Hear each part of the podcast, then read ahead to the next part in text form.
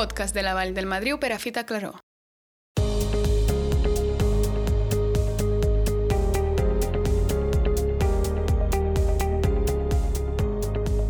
Us parla Anna Matà i en aquest capítol de la Vall del Madriu per a Fita Claró parlarem de la fauna salvatge. És per això que ens acompanya el Marc Mussoll, biòleg i també guia de muntanya. Bones, Marc, com estem? Bones. Avui parlarem, com dèiem, eh, d'aquesta fauna salvatge. Fem primer una petita introducció de què és el que es considera fauna salvatge. Bueno, fauna salvatge ven a ser la descendència de tot el bestiar que poblava el país abans de l'ocupació humana, no? I el que n'ha sobreviscut. La fauna, en aquest cas, a la Vall del Madriu, um, podríem dir que és molt variada o no? La fauna a la Vall del Madriu van a ser, grosso modo, la mateixa fauna que el de més Andorra, però no podem dir que el Madriu sigui un lloc excepcional per la fauna. Hi ha fauna variada, el que passa que no és dels llocs més eh, representatius per lo que és la densitat de les espècies. No? Parlaré una, bueno, depèn de quines, us parlaré una mica de tot, de tot el que s'hi pot trobar uh -huh. i us explicaré per què una cosa i per què una altra no. En gran part, una de les raons és perquè més de la meitat del parc està desemboscat i les espècies, per a complir el cicle anyal, el que necessiten, el mateix que nosaltres, el que t'explicava abans, és a dir, un, un sostre i un plat, no? menjar i protecció i el menjar i la protecció, pues, sobretot de cara a l'hivern, ho troben amb el que és el, les formacions de bosc. Uh -huh. El bosc protegeix, protegeix del, protegeix del vent, protegeix del fred, protegeix de les precipitacions molt fortes, protegeix dels depredadors i després eh, proveeix alimentació amb el que és eh, el sotabosc, sobretot. No? Uh -huh. Per què trobem moltes zones desemboscades al Madriu? Per dues raons. Primer, perquè hi ha altituds molt fortes, una gran part del Madriu està per sobre de la cota de 2.300 metres on els arbres i els hi costa créixer, uh -huh. els pins negres. Hi ha moltes zones rocoses, moltes tarteres, i després eh, hi ha bastants segles d'història d'activitat humana, sobretot el que són eh, activitats de carboneig, de pastures, carboneig, clar, hi ha la farga, hi ha la farga del Madriu allà, pues, suposo que l'activitat era molt intensiva. Hi havia activitat per tot el país, però allà devia ser particularment intensiva. Com s'ha instal·lat la fauna? Us explico una mica com s'ha instal·lat la fauna aquí, no? Durant molts, no segles, mil·lennis, hi ha hagut pulsacions fredes en aquest país que han fet baixar els glaciars, no? Aquestes pulsacions fredes no van, no van tindre lloc només aquí als Pirineus, van tindre lloc per tot el planeta, no? I cal pensar que el tom dels pol els casquets polars feia tan fred, feia tan fred, feia tan fred, que les espècies que visqueven als casquets polars van baixar cap a baix. Up, van baixar i van cobrir les penínsules, península ibèrica, península itàlica van baixar bitxos d'allà, que ara tenim aquí. Va baixar, per exemple, el que és gall de bosc, el que és perdiu blanca. Tots aquests animals estan preparats per viure a l'hivern, uh -huh. tenen doble pluma, muden, el, uns de color blanc, tenen plumes al nas, tenen plumes als peus, el nas per calentar l'aire quan respiren, saps? I, a més, són capaços de sobreviure menjant fusta. A l'hivern no hi ha eh, no hi ha vegetació, doncs ells poden menjar agulles de pi i coses així una mica dures perquè tenen unes bacteris dins el sistema digestiu que els permet pair-ho, no? Vale? Uh -huh. Moltes altres espècies va ser similar, no? El tritó pirinenc va pujar a poc a poc per uns riuets, va arribar al Valira, venint del Segre, va pujar al Valira, va anar pel Valira, pel Valira d'Orient, va anar al Valira del Nord, va pujar a poc a poc, mil·límetre a mil·límetre, generació darrere generació, va pujar tots els afluents dels Valires i fins a arribar a, a 2.400, 2.500 metres d'altitud i llavors cal pensar que això també va fer mil·lennis de pujar tot això. Doncs aquests animals que han conquistat tan a poc a poc, tan a poc a poc aquests territoris, si tu els hi canvis això de cop, pum, impossible que s'adaptin de cop tampoc, saps? Uh -huh. Després una altra cosa, les poblacions estan desconnectades, he dit, entre Pirineus, Alps, tot això. Doncs, si nosaltres, eh, si nosaltres aquests animals els malmetem al biotop o els canviem el biotop, molt difícil que tornin a vindre d'un altre puesto, mentre no siguin grans introduccions d'animals, no? A l'inici parlàvem d'aquesta diversitat tan gran que tenim d'espècies de, a la Vall del Madriu. Deies que ens faries una llista... Que us explicaré una mica el que hi ha, no? Sí cosetes així, no? que la gent sàpigui què pot trobar a la Vall del Madrid. Efectivament, perquè vale. en algun altre podcast, si els nostres oients volen descobrir una mica més sobre la Vall del Madriu per a Fita Claró, tenim algun d'aquests podcasts que parla justament d'aquests animals. Vale. Això especialment pels oients que busquen pitjors. Perquè la gent molt sovint se'n va a la muntanya, es va passejar a la muntanya i diuen no hi ha res, no he vist res, no hi ha animals, tot se'n va. No, hi ha molts més animals que quan jo era jove.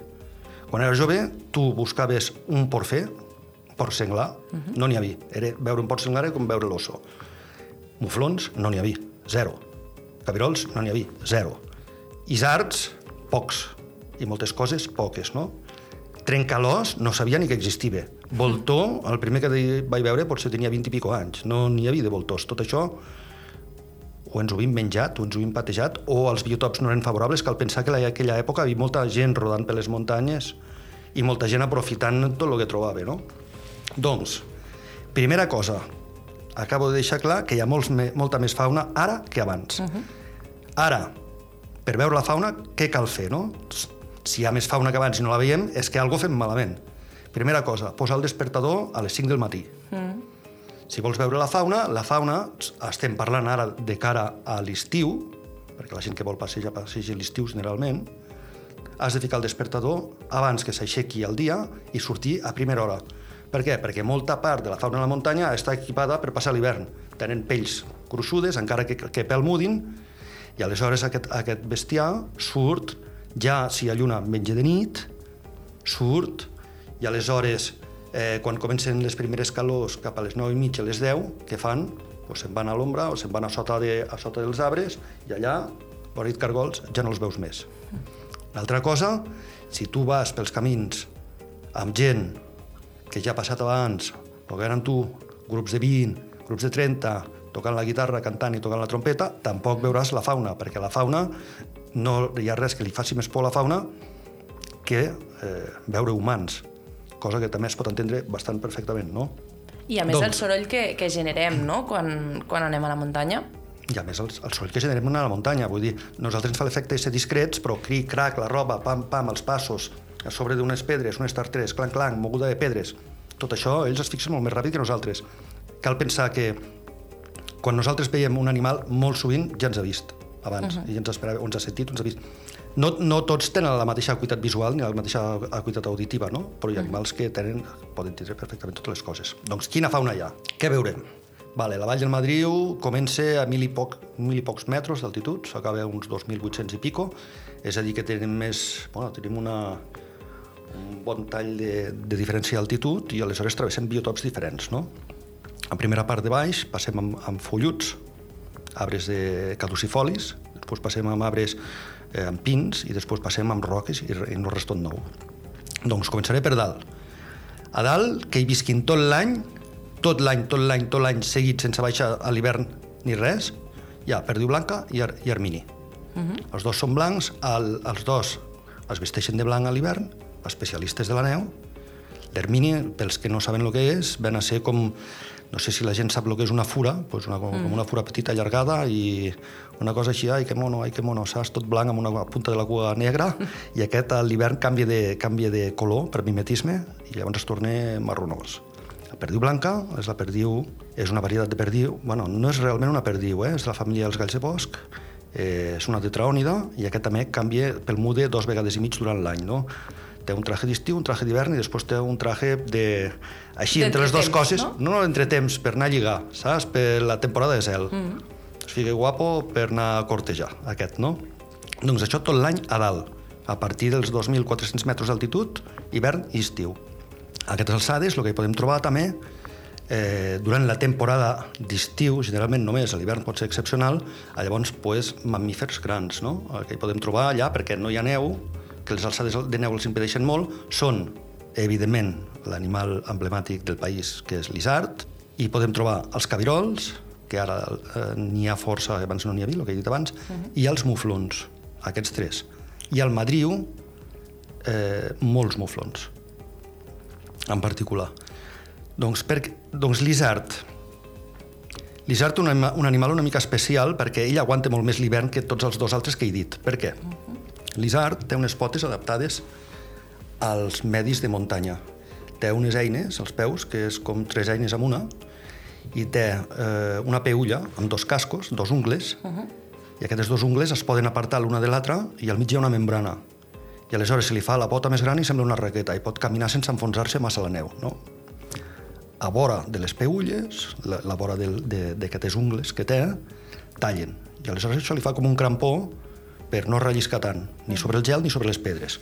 I a l'interior de la peulla té una cosa, una, com, una, com un teixit esponjós i li fa un peu de gat, com per agafar-se per les pedres, saps? Com als escaladors. Mm, per no relliscar. Per no relliscar. Doncs està super equipat. Doncs sí. Sí, sí, no li falta res, eh? No li falta res. Doncs Hivern ell, i estiu ho té tot hivern fet. estiu té tot cobert, però el cabirol, per exemple, és un altre animal que ell ven de centre Europa i té la peulla molt, el, el peu molt fi, la pota molt fina. I els anys que neve molt, el, el cabirol doncs, s'enfonsa molt a dins de la neu i es queda allà encallat, i els anys que hi ha cabirol hi ha molta mortalitat de cabirols. Uh -huh. Això pel cabirol. Mhm. I falta el mufló. I falta el mufló. El mufló us explico una història xula, va. Vinga, va. El mufló no és endèmic d'aquí, de- d'Europa, de cap lloc d'Europa. És asiàtic, el mufló. Mm -hmm. I el mufló, eh, aquí a Andorra s'ha importat com tots els puestos que n'hi ha a Europa, i venen, llavors en diguem mufló de Còrsega, perquè l'han portat de Còrsega, però a Còrsega eh, es va portar, jo suposo que era després de, ja entrat al Neolític, es va portar uns ramats de muflons cap a la isla de Còrsega, no sé ben bé com, i aquests muflons que estaven... Les ovelles, primer vull dir que les ovelles i les ovelles venen dels muflons, no? Uh -huh. Són muflons domesticats que han evoluat i han creat races diferents, no? I aquests muflons, recentment, entre cometes, eh, domesticats, que van portar a Còrsega, se'ls van escapar. Uh -huh. I aleshores va crear una població que se'n diu cimarrona, és a dir, animals domèstics que han tornat a l'estat salvatge. I van poblar allà els, els muflons del Monte Cinto, allà a Còrsega, i tots els muflons que s'han portat a Europa provenen de, dels muflons de Còrsega, doncs, i els nostres igual. Podríem dir muflons rebels, no? Els hi Muflons posar. rebels, sí, muflons rebels. Si et sembla, Marc, seguim baixant. Hem fet la cota més alta, ha fet la gota més alta, però hem bueno, anat baixant... muflons isards, muflons isards i cabirols són espècies forestals, uh -huh. és a dir, que ells estan al bosc. Només surten a, a l'estiu quan tenen les cabrades per alimentar-se per pasturar i per anar fent per allà dalt, saps? Uh -huh. Què trobem a dins el bosc? Llavors aquí hi ha tota una sèrie de bitxos, que són els petits carnívors, que això, ni que sortim amb precaució, costarà molt de trobar, perquè n'hi ha molts que són nocturns. Uh -huh.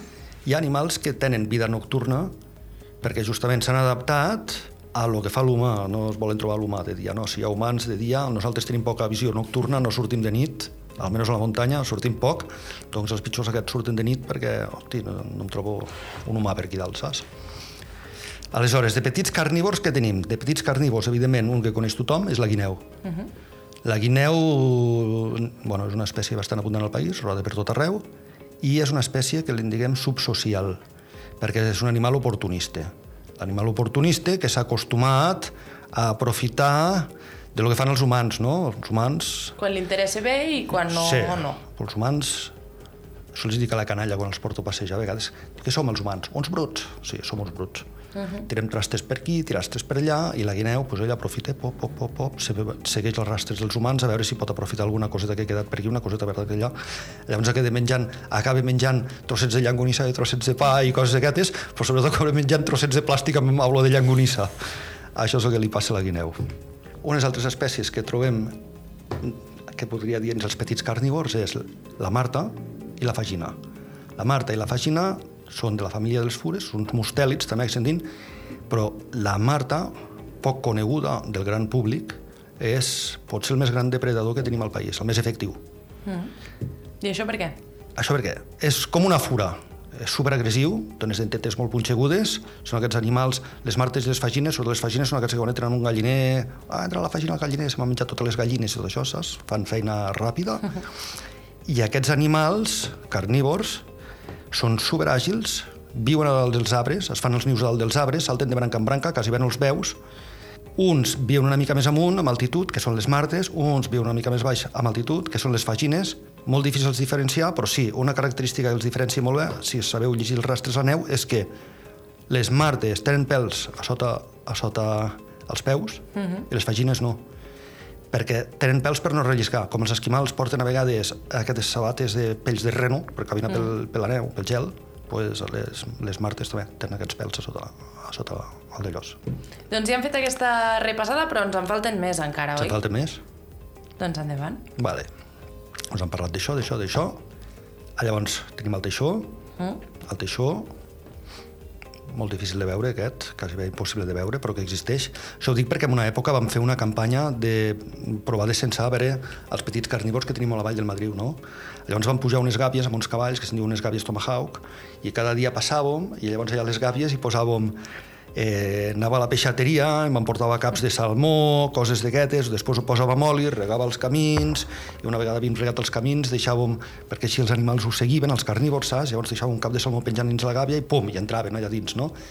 I durant aquesta campanya, evidentment, la fèiem a l'hivern, perquè a l'hivern els animals passen gana, a l'estiu tota cuca viu, no? però a l'hivern els animals passen gana, no? I com que els bitxos aquests passaven gana, doncs, clar, una olor així de salmó que ja portava dies eh, marinant al sol, ah, doncs això als tios els encantava, no? Seguien aquest rastre, pum, anaven les gàbies, pam, que cada matí fèiem la ronda de les gàbies a veure què havia caigut. Era una manera de fer un inventari una mica de lo que hi havia, no? I mentre vam fer això durant un hivern, em sembla que vam agafar un 14 o 15 o 16 fagines, que les tornàvem, eh, martes, vull dir, que les tornàvem a deixar anar, no? 6 o 7 fagines, però bueno, és que ja estàvem a una, una altitud una mica important. Les fagines poden anar sota de 1.000 metres fàcilment, no? I aquí, clar, ja havíem començat a 1.000 i pico. Vam agafar un teixó, vam agafar un gat fer, un gat fer no és un gat cimarrón, abans parlava dels muflons cimarrons. Un gat fer és un gat salvatge. Un gat asilvestrat és un gat que s'ha escapat d'una casa i ha marxat. Uh -huh. Per cert, posen molts problemes els gats asilvestrats perquè s'hibriden amb aquests altres i a més a més mengen tot d'ocellets i coses d'aquestes a la muntanya, no? Però un gat... Llavors vam agafar un gat silvestre i vam agafar zero guineus. Cap ni hi ha una? Cap ni una. Per què? Perquè són massa ràpides. Massa ràpides, perquè ens coneixen massa a nosaltres. El que t'he dit són animals subsocials, ens coneixen, llavors els guineus, l'única que... No sabíem per què no caïven guineus, com collons no cauen guineus aquí, no? Per què no cauen guineus? I un dia que va nevar vam veure per què. Les guineus entraven a dins la gàbia, a poc a poc, es menjaven l'esquer que tenim allà al salmó i sortien reculant. És a dir, No entraven del tot No entraven del tot, sortien reculant. Si tu veies les marques dins de- del d'allò, no, i a dins havien sortit així, reculant. És a dir, que elles es diuen malfiar que era un esquer, el que, el que hem ficat allà, no? Doncs això. Doncs ja tenim una mica el, el mapa. No Ja. sé si en vols comentar algun més. De bitxos grans, hem parlat de bitxos Clar, ara grans. ens falta parlar dels bitxos Els bitxos petits. petits. Aquests quins Bueno, serien? m'he deixat el porfer, evidentment, però bueno, el porfer és una espècie bastant abundant eh, a tot el país, ara i en general a molts, molts llocs d'Europa. Mhm. Doncs anem, si et sembla, Marc, en aquestes espècies ja més petites, d'aquelles que potser sí que les podem veure millor que no pas aquests uh, bitxos grans. Com no entrarem en detalls, detalls, detalls, perquè si fem la llista d'ocells No no, acabaríem. mai, no? Però parlarem, per exemple, de dos ocells bastant rellevants, dels que es fan el seguiment a la, a la Vall del Madriu, i és un d'ells el picot negre. Uh Mhm. -huh. El picot negre és el més gran dels picots que hi ha a Europa. És un picot, un picot és un animal que fa, que fa forats als arbres i aleshores fa el niu a dins el forat. Però clar, per fer forats als arbres, l'arbre ha de tindre una mida ja bastant important, perquè si no se'l carrega i l'arbre es pot trencar i això passa, eh? sol passar amb nius de picots, no? Mm. Doncs ha de tindre un diàmetre important perquè és un animal que ja té una mida important i ha de poder entrar aquí dins, no? I a una cosa que vull dir a la gent, no? On viuen, quan, quan et diuen, on viuen els ocells? Tu saps on dormen els ocells? On dormen els ocells? El niu que fan a l'arbre. Molt bé. Oi que sí? Sí, però viuen només quan tenen petits, el de més de l'any no. Per la que vols un niu? La gent pensa que els ocells viuen en un niu, no és uh -huh. veritat. Els, els ocells nidifiquen per criar, per pondre i els petits, però després s'acabó. Uh -huh. Això que els hi dura, doncs que hi ha d'incubació? 20 dies d'incubació, saps? Ponen un ou avui, un ou demà, un ou demà passat, quan han post tots els ous, se senten allà sobre, pum, coven allò, llavors depèn de quina espècie més o menys, una vintena de dies en general, i adiós, no? Uh -huh. Doncs els picots utilitzen això a l'època de nidificació, no per visquer-hi, saps? Uh -huh. I després hi ha un altre ocell que utilitza els mateixos forats que ha fet el picot, perquè el picot, pa, pa, pa, pa, pa saps? Pique, És a dir, el picot és el que fa la feina. És el que fa la feina. No? El I tio. els altres ho aprofiten. Sí, par ah, parlaré de dos bitxos així, ja veràs. El picot taladre, i aleshores el picot té una llengua tan llarga que li fa el tom del cervell per fer com un amortiguador, perquè clar, la velocitat que pica, no me'n recordo quants cops per segon és prrrt, prrrt, prrrt, clar. i llavors pues, té això pues, per no atabalar-se tant, pica. I aleshores aquest nidifica allà dins i un any pot fer un, any pot fer un niu, un any un altre, un any un altre. I aquests nius a vegades són aprofitats per lo que és el mussol pirinenc, que és un mussol superpetit, que viu allà dins, i aleshores es quate allà dins, fa d'ocupa a dins els nius de picot, i pum va, viu allà dins, i és un animal també eh, força, bueno, força representatiu del que tenim aquí als Pirineus. I en el cas d'aquest uh, mussol, d'aquests dos que hem dit, eh, el picot negre i, i el mussol, Pirinenc? mussol pirinenc, aquests dos són fàcils de, de D'observar. veure'ls? Si coneixes el crit d'aquests animals, si has d'estat... Clar, hi ha moltes coses que permeten detectar els animals, però s'ha de conèixer, no? I això ho pots conèixer com anant amb persones que, que t'ho expliquen o, o llegint-ho a la literatura o mirant-ho a la web, no? Per seguir rastres d'animals has de saber com caminen, quins rastres deixen a terra. Aquests com que volen, el millor és conèixer els crits, les sonoritats que fan, no? I una vegada ho coneixes, ah, mira, un mussol, ah, mira, un picot. I aleshores, si, si tu agafes el temps i t'interessa realment la cosa, pots anar caminant, pots anar-te atensant i pots veure-los. Deies que ens n'has d'explicar dos exemples més d'aquests de un, un més. treballa i l'altre se n'aprofita. El cucut.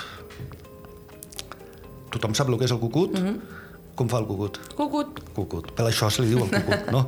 Aleshores, aquest animal, pues, ell busca nius de mallerengues. En general, mira on viuen les mallerengues, que ponen els ous, els està mirant, i mentre es ponen els ous, ell va i pon un ou allà dins. Poc, un sol ou. Generalment és més gros. I aleshores pues, està allà mirant a veure com la, com la mallerenga pon els ous i la mallerenga cova els ous allà sobre i cova al mateix temps l'ou del cucut. El cucut neix, generalment neix abans que els altres, i és més gros. I aleshores pot fer diverses coses, o tira els ous de, a, a baix, o aleshores pica els altres ous. Però bueno, el cas és que quan arriba, quan arriba la mallerenga mare, veu que aquell cucut va creixent, va creixent, va creixent, creix més que els altres si n'hi queda allà dins, no? I té una boca de color taronja que és molt vistosa mm. i estan com hipnotitzats per aquella boca i li van ficant menjar, ficant menjar, ficant menjar i s'arrebenten sempre portant menjar i no acaben mai de fer-lo de fer créixer, no? Llavors ha esquatat el seu niu, d'una certa manera. S'aprofiten, doncs, de, de les mallarengues d'alguna manera. I n'hi ha un que és pitjor, que és el cucut reial, que aquest és vengatiu, a més. Si veu que la mallerenga es dona compte que li ha posat un ou allà dins i tira l'ou, quan marxa la mallerenga va i li trenca els altres ous. Està molt bé. Sí. Rencorosos. Recorosos. mica. Els ocells són molt particulars. Doncs, Marc, si et sembla, um, tornem al tema de, dels boscos, perquè justament ara parlàvem d'ocells, i a la Vall del Madriu tenim un tema que, al ser tan àmplia, tenim zones obagues i tenim zones solanes. Per mm. tant, els boscos, en aquest cas, la fauna que trobem a una banda i a l'altra, pot ser bastant diferent. Sí, pot ser diferent. Hi ha, hi ha animals que utilitzen més una banda que una altra. Això ven del que us he explicat abans, que hi ha animals que tenen més aviat una provenència de regions fredes a l'origen, com el que diu el gall de bosc o la perdiu blanca, i d'altres animals que provenen de regions més càlides, com pot ser el mufló o pot ser la perdiu roja, encara que de perdiu roges allà no, no se'n troba més, ja. Ja perdiu xerra, no? L'escurçó, per exemple. Per o la exemple. perdiu xerra, a l'estiu. Uh -huh. Què t'explicava? Ja me'n recordo. Boscos. Boscos. Obaga que... i solana. Ah, Tipus d'espècies sí, sí, me l'has fotut a huevo, de més. Far de xerra. Vale. Utilitzen puestos diferents, no? Però eh, s'ha de pensar que això són armes de doble filo. La gent pensa que a les solanes s'està molt bé perquè estàs a la caloreta, exposat allà, i a, i a la bobaga s'està molt bé quan fa calor, és veritat, els bitxos que es poden moure poden aprofitar la solana de la bobaga, un, un bitxarraco gran, un isard, un mufló, un cabirol, tot això que es mou fàcil pot aprofitar les dues coses. Animals que es mouen menys no poden aprofitar, estan més afincats en una banda o una altra, no? I la pregunta és aquesta. Els animals, on estan millor, generalment? Uh -huh. Els animals que tenen la temperatura constant, on estan millor, a l'hivern? Doncs aquí, per norma general, jo crec que estarien millor a la solana per la caloreta que fa. Vale. Però no és així, per Però no la és cara així. que fas. A la solana, quan fa la caloreta, durant el dia, les màximes són més fortes que a l'obaga. Però les mínimes són les mateixes a una banda i a l'altra perquè són de nit. Doncs l'amplitud tèrmica és més gran a la solana i l'amplitud tèrmica és més feble a l'obaga.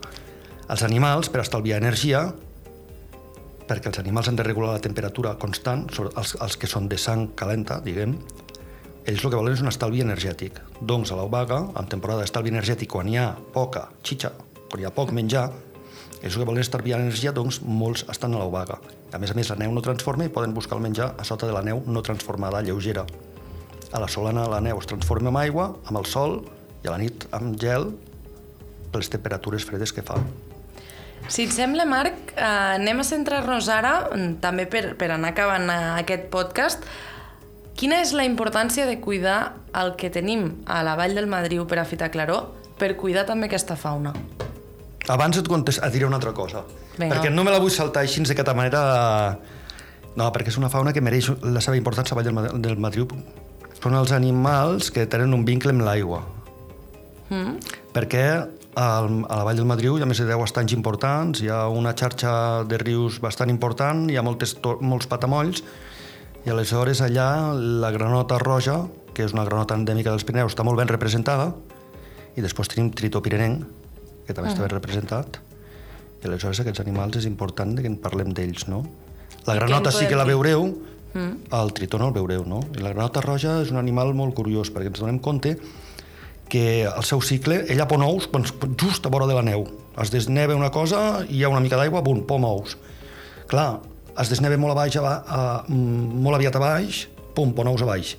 Igual hi ha una diferència d'un mes, un mes i pico, antes de que es desnevi unes altituds superiors, no? Però bueno, llavors aquelles pon ous un mes més tard, no? Doncs un animal que és molt plàstic, que s'adapta molt a, a les circumstàncies diferents, no? Però bueno, no volia passar sense parlar d'aquests. Algun més que haguem de destacar del que seria la fauna que viu a l'aigua? Sí, hi ha una espècie de rateta que viu a l'aigua, que li diguem el, el desmant dels Pirineus, que és com una rateta amb un morro molt llarg, que sembla com una trompa i amb pèls allà a la punta, i és molt raro de veure, i allà existeix. Doncs ara, si et sembla, ja hem fet el repàs, eh? Hem fet uh, mamífers, hem fet aus, hem fet també bitxos d'aigua, com diries tu. Ara anem, si et sembla, al, al que et preguntava, eh? Com, des, com d'important és cuidar aquest medi que tenim nosaltres a la Vall del Madriu per justament cuidar aquestes espècies i després te'n faré una altra per acabar. Vale. Nosaltres coneixem molt poca cosa de tot això com està vinculat. Nosaltres pensem, els humans, pensem que ho coneixem tot i, en definitiva, coneixem super poca cosa d'aquí. Hi ha un gran biòleg de fot 200 anys que va dir que lo invisible és el que crea lo visible. Uh -huh. I lo invisible nosaltres no hi tenim accés. Estem parlant de, de bacteris, estem parlant de d'organismes unicel·lulars, estem parlant d'organismes molt senzills, molt bàsics, i això és el que és la base de tots aquests ecosistemes. No? Per més que estudiem aquestes coses, per més que provem d'entendre, no, hi no hi arribem mai. De la biodiversitat que tenim al país, com la de biodiversitat que hi ha al planeta, en coneixem una tercera part. Uh -huh. Lo de més no sabem el que hi ha, no? És a dir, que podem fer especulacions amb què ens centrem. L'humà es centra sobretot en les coses que són de la seva mida, no? Vull dir, no matis elefants, per què? Perquè l'elefant el veus, és gran, no? Però no matis formigues, no, mat... no, no. Una vida és una vida, per això, no? I quina importància té l'un, quina importància té l'altre, bueno, són coses molt discutibles, no? Doncs no vull dir res en particular aquí, no? És un conjunt que s'ha de protegir, no són coses que s'han d'agafar parts per parts, són indissociables. El que és un biotop, el que és el que hi viu a dins, són coses indissociables. I a més són coses evolutives. No s'ha de veure la natura, ni s'ha de veure els biotops, ni s'ha de veure la fauna com una cosa estancada que no es mou mai. Potser nosaltres no, veu, no ho veiem evoluar a l'escala humana, no? Però per exemple, des de que s'han abandonat eh, les fargues des de que s'han abandonat les carboneres, hi ha hagut una evolució de paisatges. Des de que hem deixat les pastures, des de que hem deixat els conreus, hi ha hagut una evolució dels paisatges. Les feixes han estat recolonitzades per ginebres, recolonitzades per pins, eh, ha modificat el, els contactes entre diferents biotops, eh, hi ha animals que han vist les seves àrees de distribució que s'han ampliat, d'altres que han disminuït, és tot un equilibri, no? L'humà el que fa, provant de conservar coses, molt sovint és eh, modificar aquests equilibris i després ho provem de retocar, com fauna, re, eh, caça, reintroduccions, 50.000 històries, però moltes eh, acaben malament, aquestes històries. Doncs què s'ha de fer per protegir? Deixar fer. Què s'ha de fer per eh, tindre un medi agradable per conservar aquesta biodiversitat? Deixar fer, deixar fer i provar de ser respectuós amb l'entorn, limitar les activitats, eh, conèixer les cargues i les capacitats del que s'hi pot fer sense, sense excedir-se i en definitiva això, això i per tot, tot el que hi ha al planeta en general és parlar de respecte. I justament amb aquest respecte m'agradaria acabar, Marc, eh, sobretot doncs, de cara a aquest públic que ens està escoltant, el respecte que hem de tenir per la fauna, en aquest cas, que avui n'hem parlat amb, amb profunditat, quina conclusió els hi diries a tots aquests oients que estan escoltant-nos avui? El respecte de la fauna comença pel respecte del lloc on viu la fauna, no? El lloc on viu la fauna és un lloc que nosaltres estem invitats a conèixer, però en definitiva és una petita invasió que fem. Doncs siguem el més discrets possible, tinguem hàbits i comportaments que siguin coherents i aleshores pues, tot això permetrà de viure en harmonia amb l'entorn, que no és l'entorn només dels animals, que és el nostre entorn. Vull dir, una natura amb bona salut, això permeteix de tindre una humanitat amb bona salut. Doncs Marc, si et sembla, acabem aquí aquest capítol, avui parlant de fauna salvatge, tots aquests oients que ens estiguin escoltant ho poden recuperar, escoltar-lo les vegades que vulguin i nosaltres donar-te les gràcies per ser aquí i justament doncs, per parlar i donar-nos a conèixer una mica més d'aquesta Vall del Madriu per a Fita Claró i amb una cosa que n'ets totalment especialista. Moltíssimes gràcies. I jo gràcies a tu per haver-m'ho posat tan fàcil. Fins aquí aquest capítol d'Històries de la Vall. Gràcies per acompanyar-nos i us esperem en un pròxim episodi d'aquest podcast.